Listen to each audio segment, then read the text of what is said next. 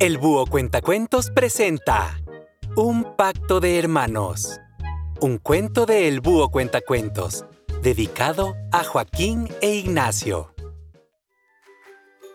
Hace ocho años, después de varios anuncios anticipados de que queríamos nacer, mi hermano Ignacio y yo decidimos conocer el mundo. Recuerdo claramente aquel día. Antes de salir de la panza de mamá, le hice una promesa a mi hermano.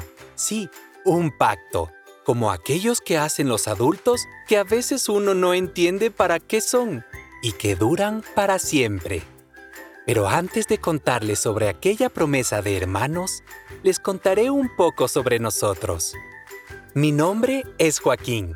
Soy hermano mellizo de Ignacio tengo el pelo tan rubio como el de mi hermano y quizás los ojos color miel de mi papá. A diferencia de otros mellizos o gemelos, Ignacio y yo somos totalmente diferentes y podría decir que incluso peculiares. Mi hermano Ignacio es muy inteligente, extremadamente inteligente. Cuando estaba en prekinder, sus profesores descubrieron que su capacidad de aprender era superior a los demás. Así, dio un salto a la primaria sin necesidad de pasar por kinder. Ignacio ahora es el más pequeño de su clase, pero sin duda el más listo.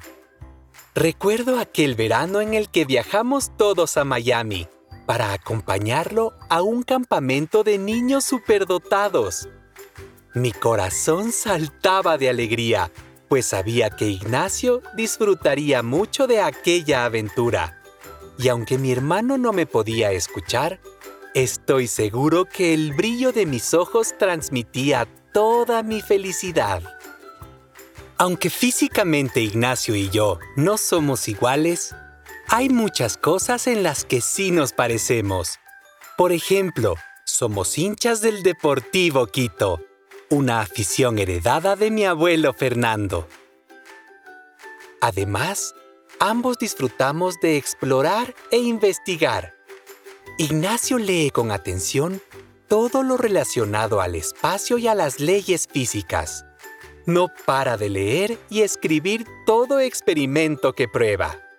Yo, en cambio, investigo con mis manos y pies toda forma y textura que se cruza en mi camino. Cuando teníamos siete años, nuestra casa se llenó de objetos rosas y morados. Ya no había espacios para juegos toscos con papá.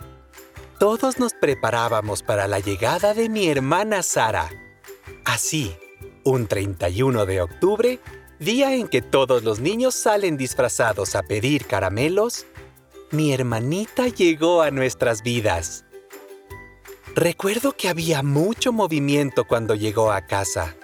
Mi mamá la acostó muy cerquita de mí para que la viera y aunque veo poco, entre sombras, vi la cara de la niña más bonita que había visto en mis siete años de vida. Me acuerdo también haber escuchado a mi hermano Ignacio preguntar datos relevantes sobre el nacimiento de mi hermana. Las horas con Sara se convirtieron en días y noches de complicidad junto a ella. Mi panza se convirtió en la almohada más calientita para sus siestas. Y a pesar de que no le puedo amarcar como mi hermano Ignacio, sus manos pequeñitas me han acompañado todos los días. Y se preguntarán por qué mi hermano Ignacio no me escucha. O por qué no puedo cargar a mi hermana Sara. Y les cuento algo. No son los únicos que se hacen esta pregunta. Mi hermano Ignacio pregunta una y otra vez por qué yo nací diferente. Pues yo no puedo hablar ni caminar y me cuesta mucho ver. Y cuando mi hermano Ignacio se pregunta sobre nuestras diferencias, yo solo pienso en aquella promesa que algún día hicimos en la panza de mamá, en donde le expliqué que no importa ser diferentes, porque yo estaré en cada uno de los pasos que Él dé por mí, en cada uno de los cuentos que Él lea por mí, y en cada uno de los te quiero para mamá y papá. Pues mi corazón y el suyo estarán unidos para siempre.